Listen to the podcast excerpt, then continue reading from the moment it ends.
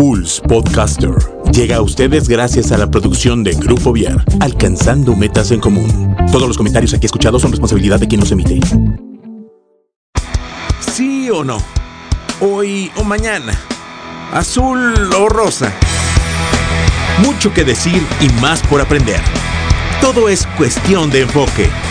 Ya están listos Yasmín, Miri, Monse y Javier quienes tendrán una charla entre adolescentes y adultos para escuchar, comprender y encontrar coincidencias. Es hora de emprender el vuelo. Estás en cuestión de enfoque. Iniciamos.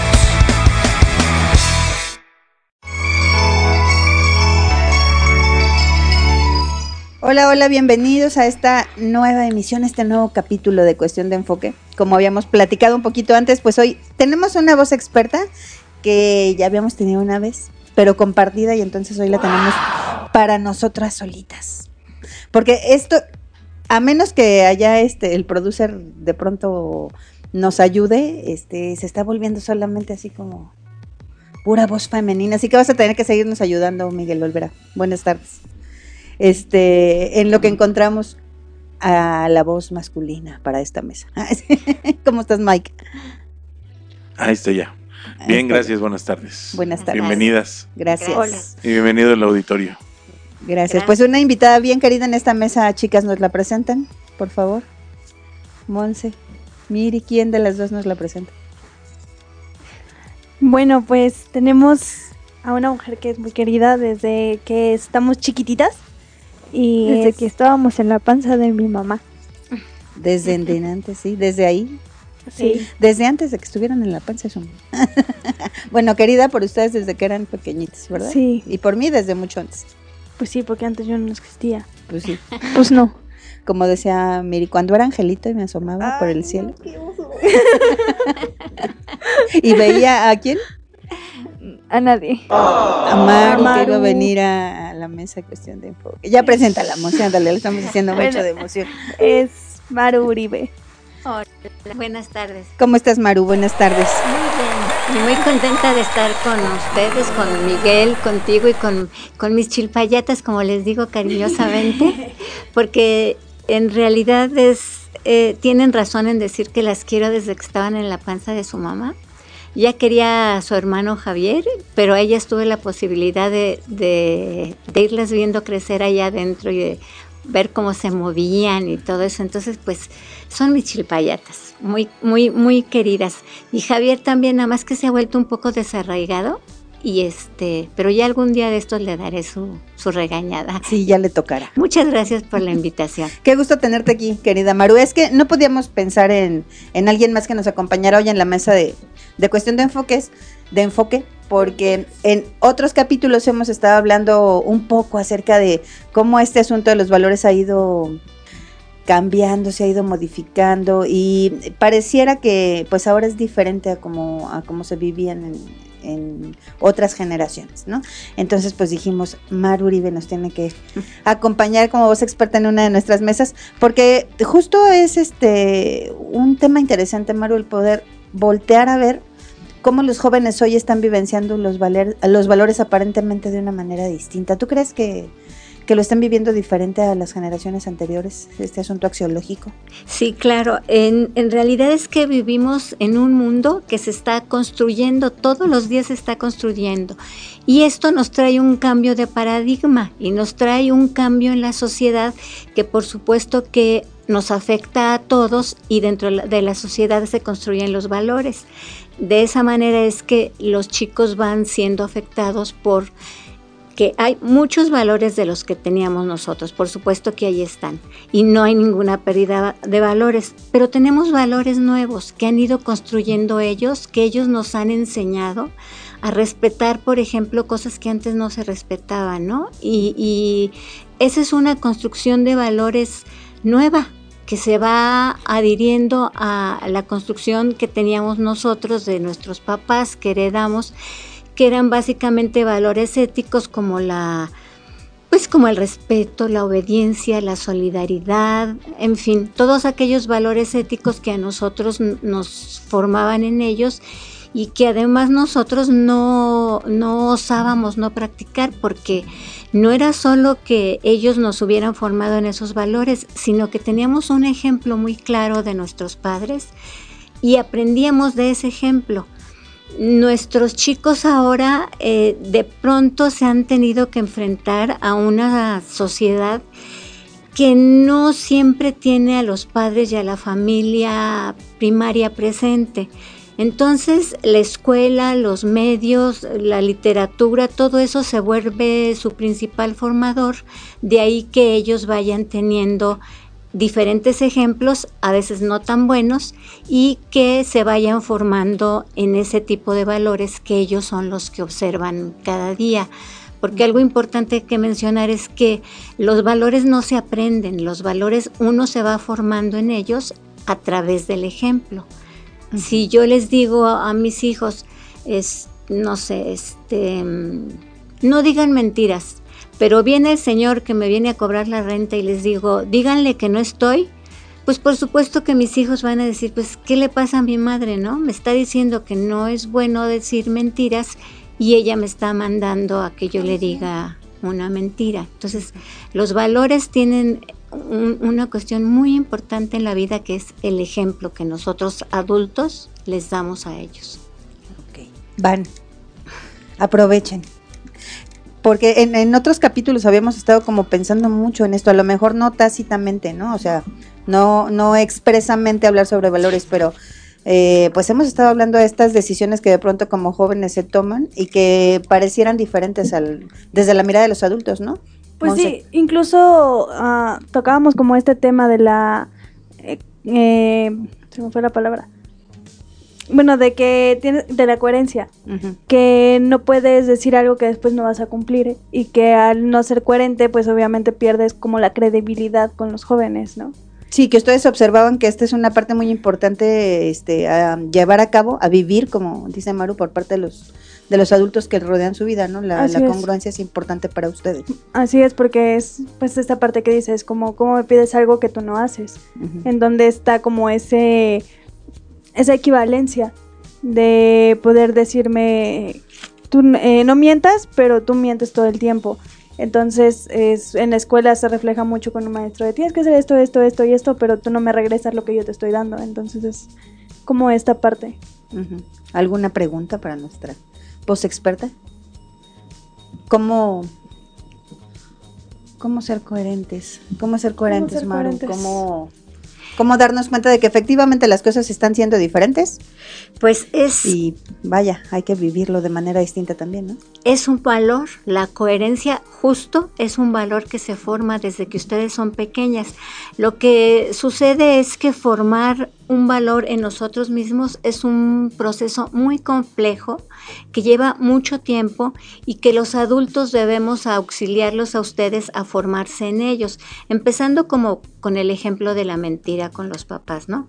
Si ustedes observan que sus papás son coherentes y son congruentes con lo que hacen, ustedes van a ir formándose en ese valor, no porque se los impongan, sino porque van a ver lo importante que es que lo que piensen y lo que digan y lo que hagan esté todo de acuerdo, porque pues a veces este, yo les digo a, algunos de los chicos, a ver, a ver, un minuto, vamos a conectar el cerebro con el corazón y con lo que estamos diciendo, porque de pronto están haciendo cosas que no es lo que ustedes me están diciendo que hay que hacer y eso significa que no estamos conectando el cerebro y el corazón con lo que creemos, pero no estamos haciendo. Bueno, ah, sin ninguna duda es que ahí no está instalado ese valor de la congruencia o de la coherencia. Entonces, las primeras que tienen que estar convencidas de que ese es un valor importante son ustedes. Si ustedes se formaron en un ambiente que era así, seguramente lo tienen. Y si no, pues empezar a practicarlo, chicas. Nunca es tarde para formarse, ni, ni aunque uno sea un, venerable anciano, como me dicen, como me dicen mis hijos a mí, este está exento de formarse en, ningún valor ni en ningún ámbito de la vida. Ustedes pueden decidir, voy a ser congruente y sí, voy a oír a mis compañeros, voy a oír a mi corazón y a mi cabeza y entonces voy a decidir lo que es bueno lo que es bueno para mi corazón, porque esa es otra cosa importante. Los valores tienen que ser valores que sean buenos para ustedes y que no dañen a los demás. No solo que sean gratificantes para ustedes, porque bueno, pues entonces me podrían decir, pues un valor para mí es irme al antro. Pues sí, este, puede, puede que sí, de hecho sí es un valor cuando uno está cansado y ya tiene necesidad de despejarse, pues es valioso salir, este, a, divertirse. y, sí, es, es, un valor. Pero si en esa, eh, en esa salida a divertir llegas a las 4 de la mañana y tu mamá está que ya no puede más de la angustia porque no te comunicaste, porque no supiste, tú tendrías que ver qué tan valioso fue eh, tu decisión o qué tan Tampoco gratificante fue para tu mamá que en lugar de vivir un valor, vivió un antivalor todo el tiempo que estuvo angustiada. Ustedes se van a dar cuenta cuándo es congruente y cuándo no es congruente lo que ustedes hacen. Y los padres, pues por supuesto, ¿no? Claro. Tengo una pregunta medio rara que me va a llevar a otra pregunta que es un poquito fuerte, pero pues ni modo. Incluso se podría generar un poco tabú, pero me, se podría generar polémica desde el tabú, ¿no? Sí. Ok. pues ya estamos acostumbradas a que todas las preguntas, así es que pues, bueno. La primera... Nos preparamos, prepárate, Maru. ok, voy a decir primero el conector, digamos. Este... El, la falta de valores en la sociedad adolescente de estos momentos es generada por la falta de responsabilidad de los padres que van siendo cada vez más pequeños. ¿Cómo pequeños? O sea, por ejemplo, hay ah, chiquillas de 15 años que tienen un hijo y no, no es necesariamente que sean muy maduras para su edad. Ok, ¿te refieres a que si mm, los jóvenes van perdiendo valores porque los papás son jóvenes también? Ajá, y pues en realidad no tienen una formación y no están viviendo la etapa que se supone que tienen que vivir. Ok. Claro, por supuesto que tiene, tiene que ver mucho. Un, un chico de 15 años naturalmente, evolutivamente, no está preparado para ser un padre de familia, está preparado para estudiar, para divertirse, para irse de antro de vez en cuando, para jugar, para hacer todas las miles de cosas que, que, tienen que hacer los, los chicos.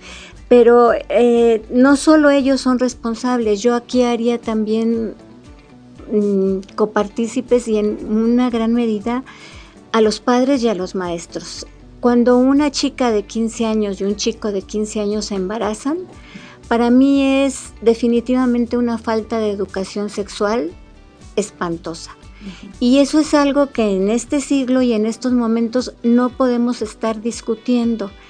Y Tristemente lo estamos haciendo. Hay grupos que se están, yo voy a entrar a un tema más controversial, si me paso me dicen, pero tenemos grupos, por ejemplo, que están luchando por la vida, pero que cuando llega un libro para sexto de primaria con toda la información sexual que una chica de esa edad que ya se embaraza necesita, son los primeros que ponen el grito en el cielo y que empiezan a hacer manifestaciones y que le reclaman a la Secretaría y se juntan miles, millones de padres de familia para que ese libro no llegue a manos de sus hijos y no vayan a leer cosas que les perturbe la mente. Y entonces yo, Maru, me pregunto, ellos se van a hacer cargo de ese bebé, de una niña de 12 años, de una niña de 15 años que sucede. Entonces no es solo responsabilidad de los chicos, somos responsables los adultos en gran medida, porque ustedes no han tenido esa oportunidad de irse formando y nosotros sí. Y nuestra obligación sí es guiarlos a ustedes por el camino que, que sea a lo mejor no el que nosotros queremos, el que ustedes decidan y que sea mejor para, para ustedes, siempre el que sea mejor para ustedes. Bajo un tema de responsabilidad, ¿no, Maru? Porque al final, al final estos temas de la sexualidad, este, las adicciones y, bueno, cualquiera otro que nos pudiéramos imaginar que de pronto se nos antoja tan cotidiano que ya perdemos un poquito el foco en eso. Pero bueno, cualquiera de esos temas se forman en casa, Maru. Es muy importante que los adultos, papás de adolescentes o de jóvenes, nos demos cuenta de que no empieza apenas la formación cuando ellos ya llegan a la adolescencia. Es un asunto que viene desde que son pequeñitos y que sí es importante abordar, ¿no? El tema es que de pronto, pues, se pueden evadir ciertos temas y cuando llega la etapa en la que ya es muy importante que ellos pudieran pues por lo menos estar hasta cierto punto formados o tener como la confianza de llegar y preguntar, oye, mamá, papá, este, ¿me pasa esto? ¿Cómo le hago? ¿No? Este, eh, apenas queremos empezar, eso desde que son pequeñitos, ¿no? Y nos toca.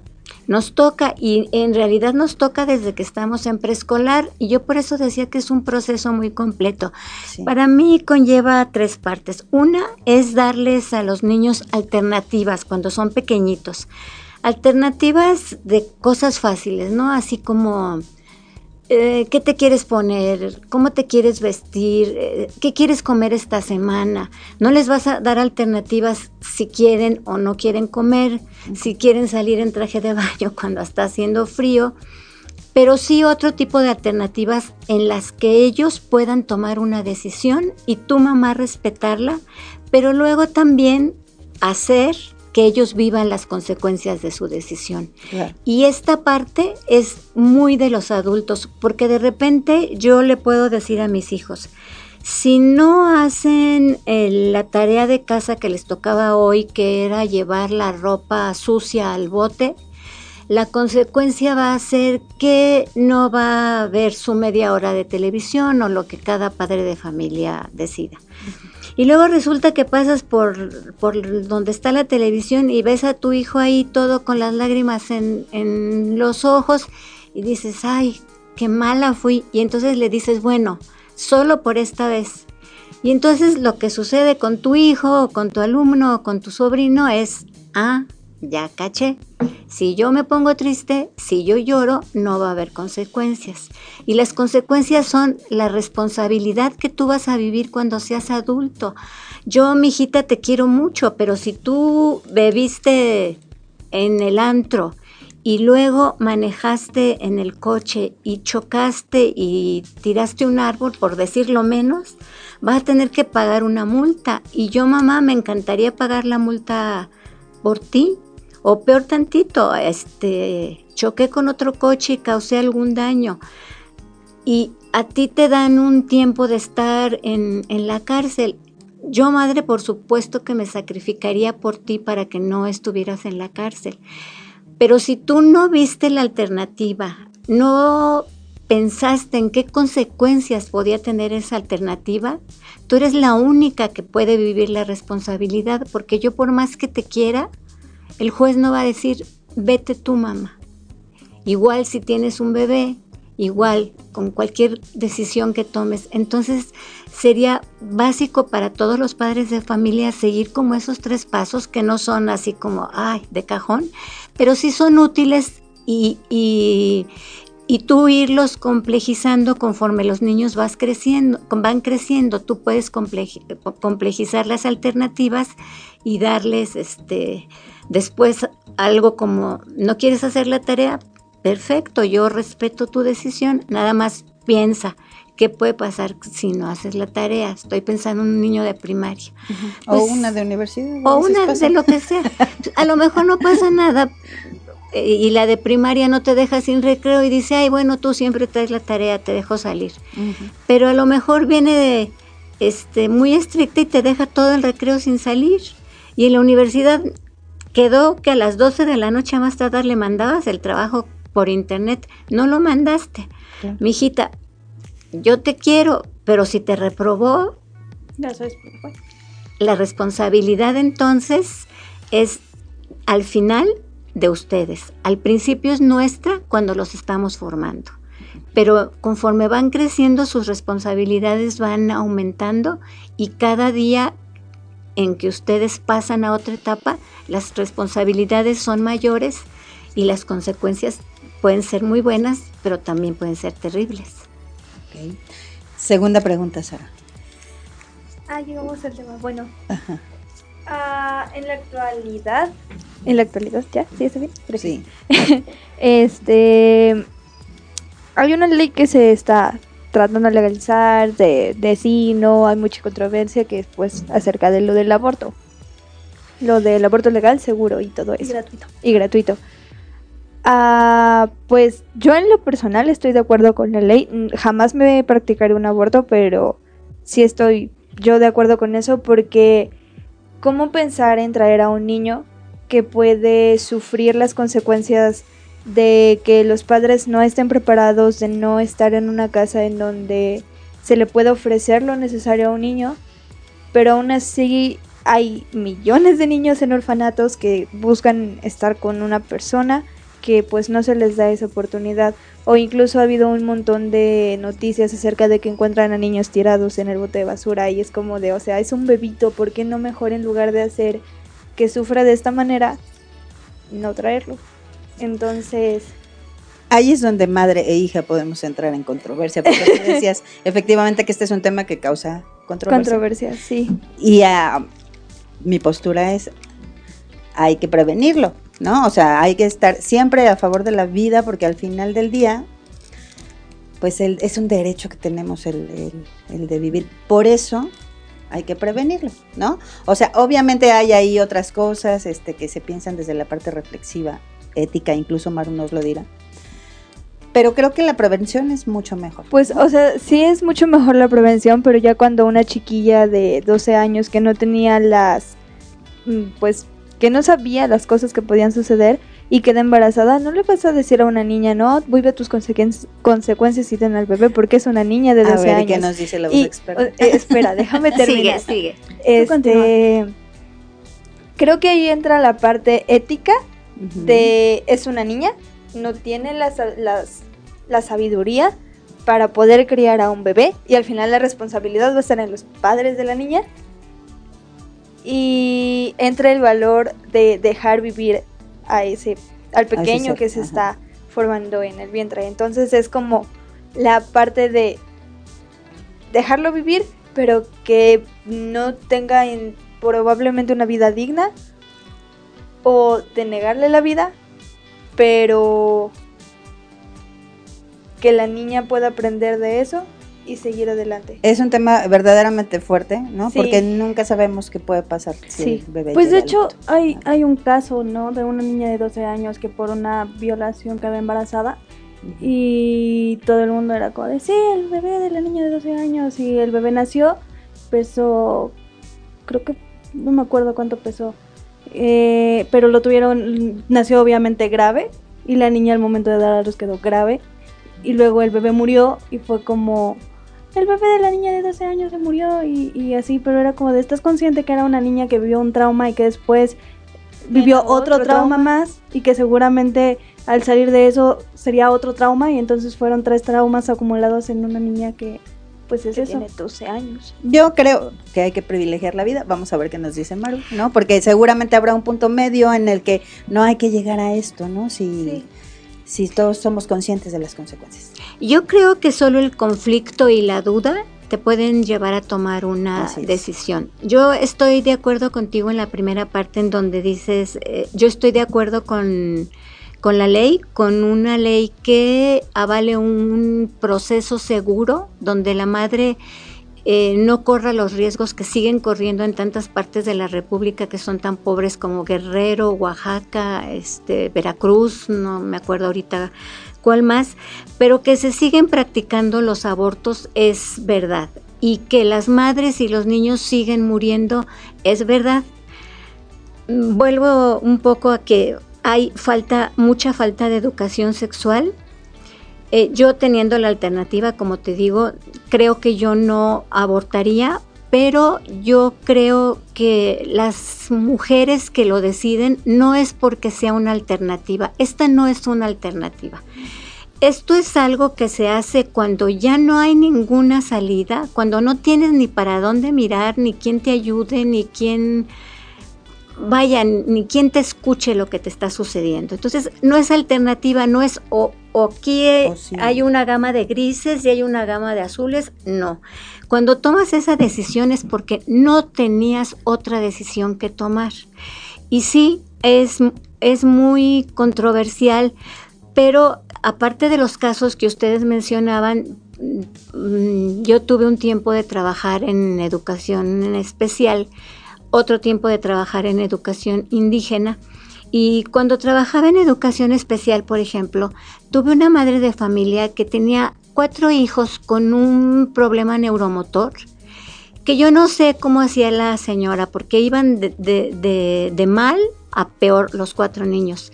Era una época hace muchos años en que todavía no se podían hacer todos los exámenes que se hacen ahora, y la señora y el señor esperando tener un hijo bien, nunca supieron que ella eh, tenía un genéticamente un gen que a cualquier número de hijos que tuviera iba a tener e, esa cuestión neuromotora. Finalmente el papá la dejó sola con los cuatro hijos y yo sufría de una manera terrible porque llegaba, se sentaba ahí toda la tarde a esperar a sus cuatro hijos, ahí comía, ahí les daba de comer, había uno que solamente podía arrastrarse, no, no había otra forma. Pero déjenme, les cuento, dentro de lo terrible, el chiquillo le, le, gustaba jugar fútbol y entonces lo acomodaban en la portería. Podía mover un poco sus manos y sus pies y él con las manos y con los pies mm, trataba de sacar el balón de la, de la portería. De todas maneras, la mamá cada día eh, se hizo más, más, más, más pobre, ya no tenía ni para el camión y dejó de llevar a los chicos a la escuela y yo mucho tiempo de mi vida, este, todavía ahora cuando me acuerdo de ella, siento dentro de mi corazón, ¿y yo qué pude haber hecho? O, sea, y también pienso, quizá la solución hubiera sido no tener tantos hijos. Y cuando me tocó trabajar en las zonas indígenas, indígenas incluso hablantes en lengua, donde en alguna zona había ocho lenguas distintas que hablar, yo de broma les decía, es que parecen pajaritos cuando yo los oiga, cuando yo los estoy oyendo, pero cuando tú hablabas con las mujeres y te hablaban de sus condiciones de vida, eh, sin casas, por supuesto, ni casas de cartón, con palmas arriba, con un montón de niños que, alimentar, con un marido que así decían e, ellas, que rayaba el viernes y que el sábado ya no aparecía porque ya se había gastado todo y ellas buscando algo de lo poco que tenían que sembraban para darle a, los niños y luego yendo con alguna curandera de la misma comunidad a hacerse un, aborto, pues supe de varias mujeres que murieron y que dejaron a los niños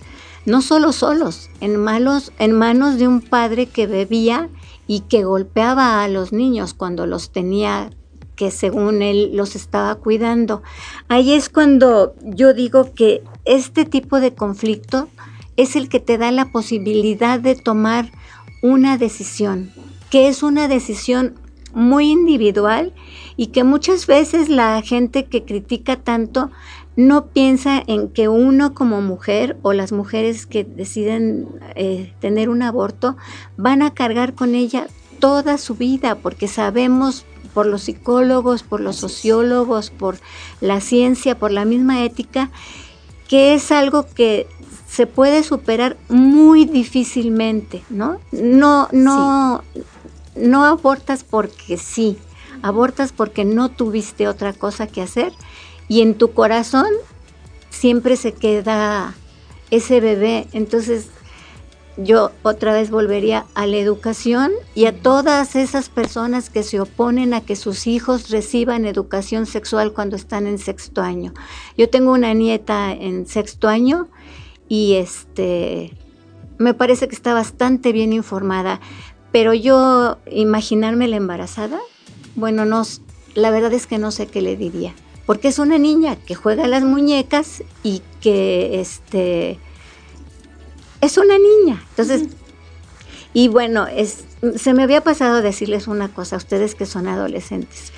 Los sexólogos hablan, hablan de algo más de preparación, que es una cuestión muy importante que a todos nos, o, a casi todos nos ha pasado cuando estamos muy enamorados.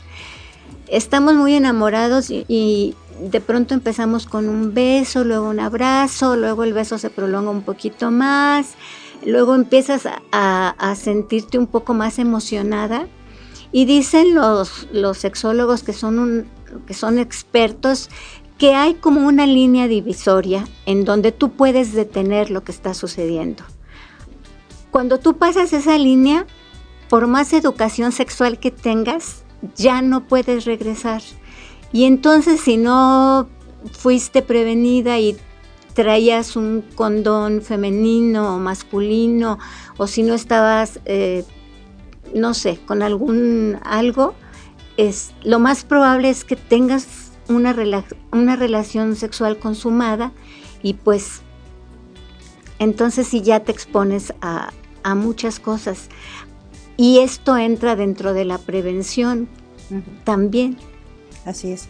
Fíjate que es que tocaste un tema que es, hace la diferencia, Maru, respecto a, este tipo de temas. De pronto los chavos toman como bandera el sí, que se legalice, sí, este, um, vamos a expresarnos libremente. Para empezar, digo, este es un tema que a lo mejor en tu generación y en la mía no hubiésemos tratado en una mesa de charla con, jóvenes, ¿no? Entonces, ciertamente la parte valoral ha ido como modificándose y dándonos la oportunidad de la de la parte de la expresión, ¿no? O sea, aquí podemos venir y decir estoy a favor, estoy en contra, lo platicamos y llegamos a un acuerdo. Pero hay una diferencia entre solo tomo la bandera y estoy de acuerdo porque así tendría que ser, o esta parte en donde tú hablas de ese conflicto ético, en donde ya no tengo ninguna otra opción y ninguna otra oportunidad, ¿no? Porque verdaderamente ustedes decían hace ratito, este fue un trauma doble para la, para la madre, ¿no? Pero al final de cuentas, creo que tú y yo sabemos y las personas, eh, mujeres adultas que nos escuchan, que llevar, llegar a tomar un tipo de decisión así debe ser, bueno, algo que te marca para toda la vida. Finalmente, pues bueno, cuando, cuando sucede, el trauma está ahí para siempre, lo que tú dices se guardará eternamente en el corazón y ahí es en donde los adultos tendríamos que prestar atención, ¿no? Y los chavos también, no se trata solamente de tomar partida o de tomar una bandera, partido, perdón, no una bandera. Se trata justamente de ir forjando el espíritu desde la parte de la responsabilidad y saber que pues hay, que, hay consecuencias que hay que asumir para que te acerques al perro, ¿no? Claro. Vuelves a sacar al perro. Es que, eh, ¿para qué? O sea, siempre hay posibilidad, ¿no? y tomar otras decisiones. Y acuérdense que las consecuencias las van a vivir ustedes, los jóvenes, no, no nosotras, porque a lo mejor hay una abuela que dice, bueno, yo te cuido al bebé en la mañana mientras estudias, pero en la tarde que llegan, mi hijita, tú te haces cargo y te haces cargo de tu bebé y te haces cargo de tus estudios y si necesitas cosas, pues hasta de trabajar un ratito porque yo no puedo con todo. Entonces la, responsabilidad de vivir las consecuencias es primordial en este tema y en todos los temas. Pero, pero este tema sí es, es un tema difícil de hablar con, con los chavos porque de pronto creen que es nada más sí, vamos a decir que sí porque es este porque es más sano, por, por, lo que ustedes quieran. Pero no es nada más sí. Y, y, y es un conflicto ético, es un conflicto moral, cuyas consecuencias solo van a vivir ustedes, en este caso que son, que son mujeres. Entonces hay que asesorarse muy bien y, y, y cuando uno se enamora, pues también hay que enamorarse pues como, como decía el principito que a mí me alcanza, que, a mí me, me, puede encantar, ¿no? Lo que hizo valiosa a la rosa fue el tiempo que él invirtió en ella. Igual ustedes cuando encuentren a alguien, lo que va a ser valiosa esa relación va a ser el tiempo, la paciencia, la responsabilidad con que enfrenten esa, esa relación. Así es. Está siendo recurrente en nuestra vida el principito, Monse, últimamente, ¿verdad? Sí. Algo habrá que nos quiera decir. ¿Ya te acordaste quién es el autor? No. Ya se le volvió a olvidar. Antoine, no sé qué. De Saint. Es que está difícil su nombre. No, pues no, nada más está en francés. Lo que pasa es que a Monse se le olvida casi como entonces es como Dory. Tiene ah, memoria de corto plazo. Preguntas, chicas. Es Antoine de Saint-Exupéry. Pero además, cuando uno habla español, uno tiene que uno tiene que pronunciar las palabras como si las estuvieras leyendo en español. No tienes que pronunciarlas como si fueras un francés con el idioma desde chico. No, la Real Academia dice, tú debes leer las palabras que encuentres en algún libro, si estás incluso en una conferencia, las puedes leer tal y como están escritas así. Yo no sé cómo se pronuncia, pero bueno, es un libro de mi infancia, entonces... Sí, hemos hablado mucho del principito esta semana, ¿no? La semana pasada, hoy. La semana pasada. Pero bueno, es recurrente últimamente. Sí. Preguntas, las veo muy... Hay mucho ruido interno, ¿no? Sí. Bueno, eh, voy a regresarme un poquito así, como Al 20 minutos de programa. Eh, retrocedamos el tiempo. Exacto. Eh, me quedé un poco con también con la coherencia en las palabras y me quedé pensando si hay, si está la, como la manera de ser incoherente de manera inconsciente. Yo creo que sí. No, no, no, no soy psicóloga, no, no soy, no soy experta en el tema y quizá no sea tan inconsciente. A lo mejor tú estás hablando como maestra con un grupo de chicos y tú tienes una, una creencia en tu vida que, que es una creencia fuerte, pero que consideras que a los chicos no se les puede hablar todavía de ese tipo de, cosas porque no porque sean malas o porque sean ocultas, sino porque su madurez no da para que las comprendan y entonces les, los vas a hacer bolas. Y es cuando quizá les cuentes una versión distinta a la que tú crees, no por ser incongruente, sino por adaptarte a las necesidades evolutivas de ese niño y no confundirlo en una etapa en la que a lo mejor le va a costar mucho trabajo salir. Si ustedes se fijan en la actualidad tenemos muchos chicos en el psicólogo, muchísimos. Y adultos. claro, y adultos. Que esa es, esa es una de las cuestiones que ha ido cambiando con el paso del tiempo, Maru. O sea, hoy nos damos cuenta que necesitamos una terapia y pues buscamos ayuda, ¿no? Y es lo mejor. Es lo mejor. Ahí todavía, de pronto, en algunas generaciones, poquitín de resistencia, pero a fin de cuentas esta parte también ha ido como modificándose para bien de la sociedad. Sin embargo, es verdad, o sea, cada vez es más recurrente la necesidad de buscar apoyo de este tipo. Y, y, tú vas al terapeuta y te encuentras con niños de dos, tres años que ya están teniendo que asistir a una terapia porque son niños solos, porque son niños ya golpeados o porque les gritan o por cualquier cosa. Pero niños de tres años en, en terapia y adolescentes hay montones de adolescentes en, en, la terapia. Y no hay tantos psiquiatras o psicólogos que sean expertos en, en trabajar con adolescentes. Hay muchos que se dicen expertos, pero no lo son. Y entonces les devuelven a ustedes la responsabilidad otra vez y este por eso la importancia desde chiquitos nosotras madres hacerlos responsables y formarlos en, en lo que llamamos valores éticos porque pues hay muchas clases de valores, ¿no? Pero nosotros estamos hablando aquí de valores éticos. A lo mejor ayer para el Chapo Guzmán fue muy valioso que soltaran, o antier, que soltaran a su hijo, me imagino que sí. Pero si uno piensa la cantidad de, jóvenes que va a haber ahora, que va a seguir habiendo contaminados por, por las sustancias que ellos venden, los enfrentamientos que va a seguir habiendo porque se pelean las plazas, entonces tú dices, pues quién sabe, ¿no? Este, cuál, haya, sido ahí el valor que habría tenido que seguir el presidente o el ejército. Es, es un conflicto de valores, siempre hay conflictos de valores. Sí, más porque actualmente las series en Netflix y en otros como Narcos y así hacen ver a justamente este tipo de personas como héroes, ¿no? De hecho, eh, vi un comentario en Facebook una vez de que una chica puso, eh, bueno, eso de pusieron, soltaron al hijo del Chapo y una chica puso, ah, qué bueno, yo admiro a ese hombre. Fue como de, Admiras a quien vende droga, hace que personas mueran, mata gente y probablemente pueda robarte y venderte al mercado negro.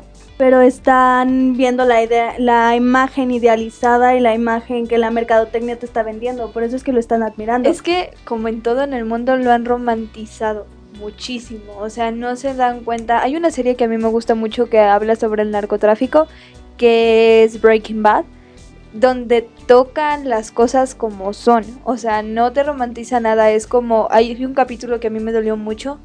Que eh, no recuerdo que robaron. Eh, perdón si hago spoilers. Em, y un niño los vio.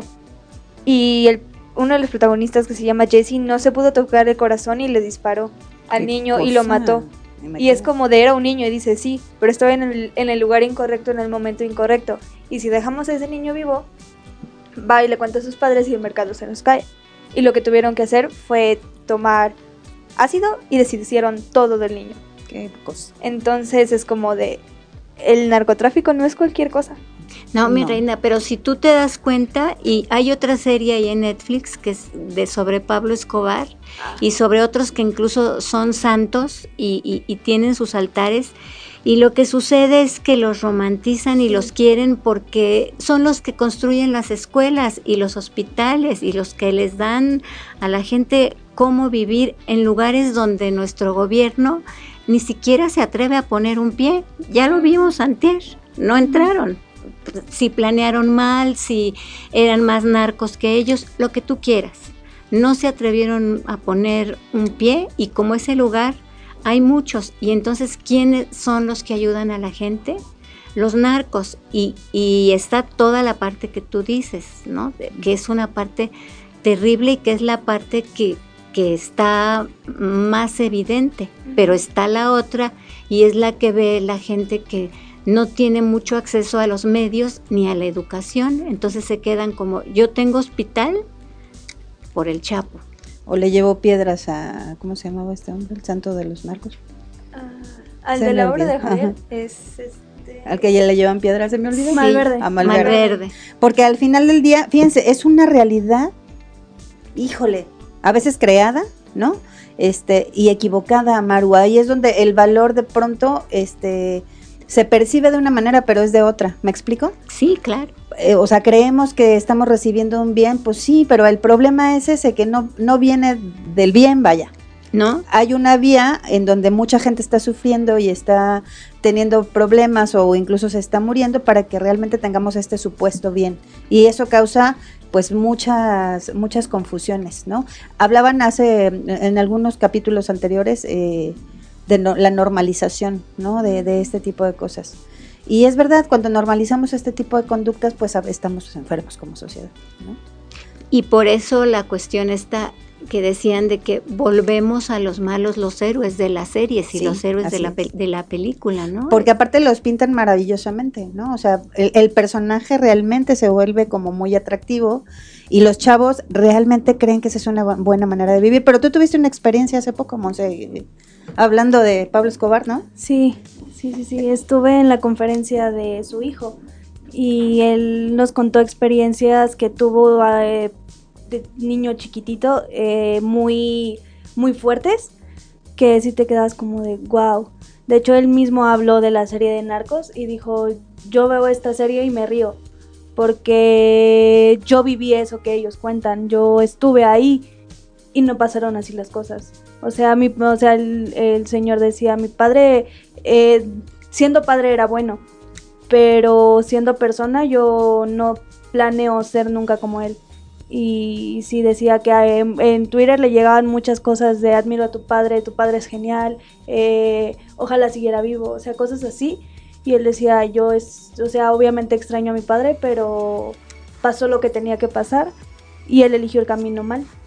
Y ahí está la falta de coherencia entre Así que es. las cosas que creemos que son buenas vienen de un sufrimiento terrible de la mayor parte de, de la gente que no está inmiscuida en ese tipo de, de mundos. Vayan a ver el Joker ahora. ¿no? Sí, que de hecho también están tomando al Joker como una manera de engrandecerlo y es como de date cuenta, tiene un problema psicológico que no fue tratado y si fue tratado estuvo tratado mal, o sea, no puedo hablar mucho de ella, pero eh, no, le- no he visto la película, pero por lo que me han contado es como de cinematográficamente está bien, pero tratando enfermedades mentales es como date cuenta de lo que realmente está pasando y no lo romantices, o sea, sean críticos. Sí, es un abrir los ojos a la sociedad de que esto es una enfermedad y no crean que es un, es un personaje que los viene a salvar de, de las penurias en que los tiene el gobierno, no, es un personaje enfermo, maltratado, y que aún en la actualidad los psiquiatras y los psicólogos no tratan todas las enfermedades como deberían de ser. Y me refiero a enfermedades eh, eh, como el autismo, como el déficit de atención, no los tratan como deben de ser y entonces tenemos resultados muy penosos cuando estos chicos o estos niños se vuelven adultos. Es una, es una buena película en ese sentido, muy dramática pero sí te abre los ojos. Este, yo espero que muchos psiquiatras y muchas psicólogas este, la vean, porque es, es importante abrir los ojos acerca de todo esto, ¿no? Sí. Creo que es súper importante que estemos hablando de, de, estos temas, chicas, ¿no?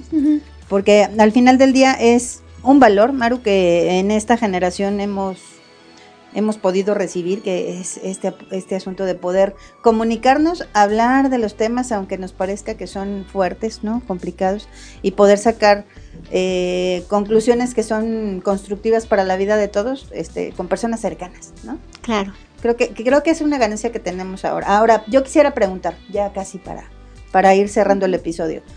Um, de pronto, cuando pertenecemos a generaciones mayores, podríamos concebir el cambio valoral como si fuera un antivalor?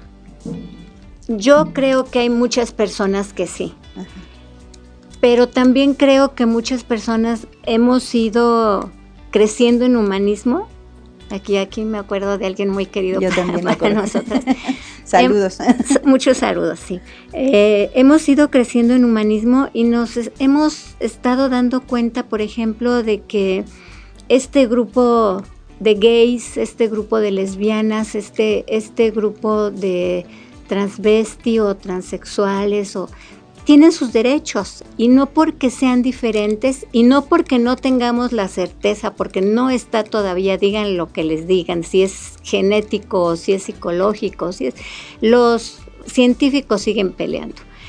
Pero mientras ellos no le hagan daño a alguien, mientras ellos no dañen a un niño, no quieran convertir a una persona, a un adolescente, a algo que no es para él, yo creo que merecen un respeto igual que todos los demás, porque lo único que tienen es una preferencia distinta.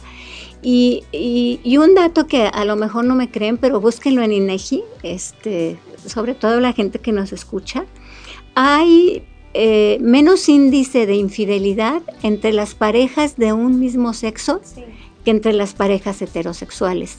Y eso pues es como para pensar qué, está sucediendo, ¿no? En, en, las parejas heterosexuales incluso a mí me enseñaron que yo tenía que ser sumisa, abnegada y no me acuerdo cuál fue la otra palabra, porque además nunca fui ni sumisa ni abnegada, pero este, pero eran tres cosas que teníamos que aprender mis primas y yo a, hacer ese tipo de ese tipo de mujeres que, todo aguantaban y te engañó, pues así son los hombres, mijita, pues aguántate ya. De todos modos, tú eres la, catedral. Ajá, mientras tú trabájale para seguir siendo la catedral y si tienes sus capillitas, pues, pues no, las cosas no son así.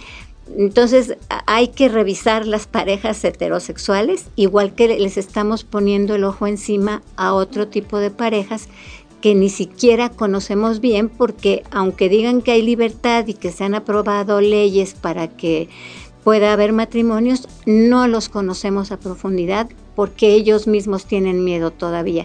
Y es terrible que en este siglo haya una persona que no pueda expresar lo que siente porque nos tiene miedo a nosotros. Eso sí me parece que es atroz.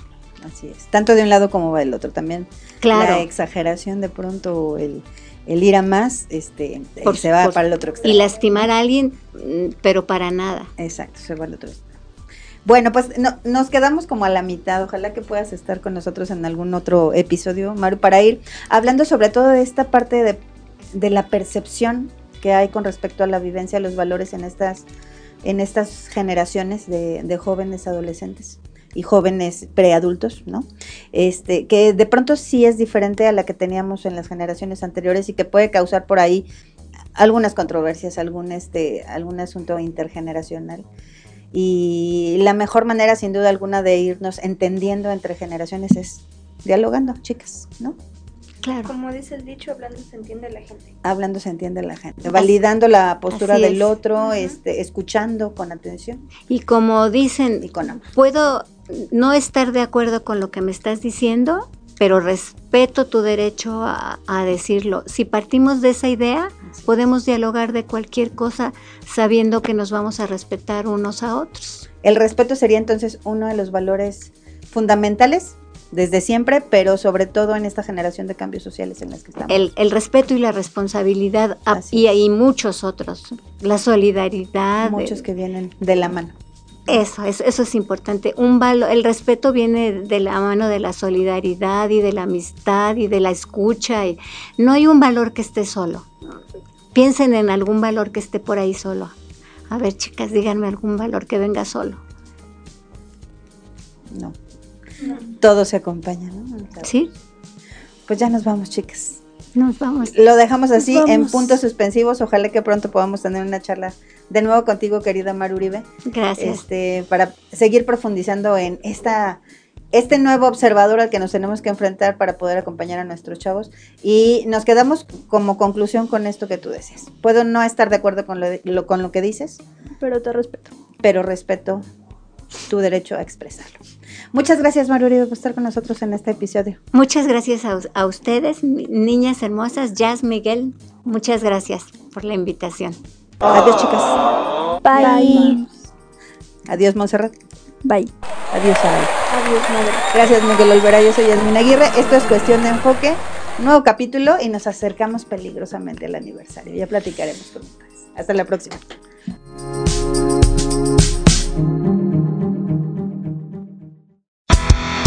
Vivir es increíble. Nunca dejamos de aprender. Con distintas visiones y perspectivas, esto fue Cuestión de Enfoque. Escúchanos los lunes a las 6 de la tarde por Pulse Radio. Conecta Distinto.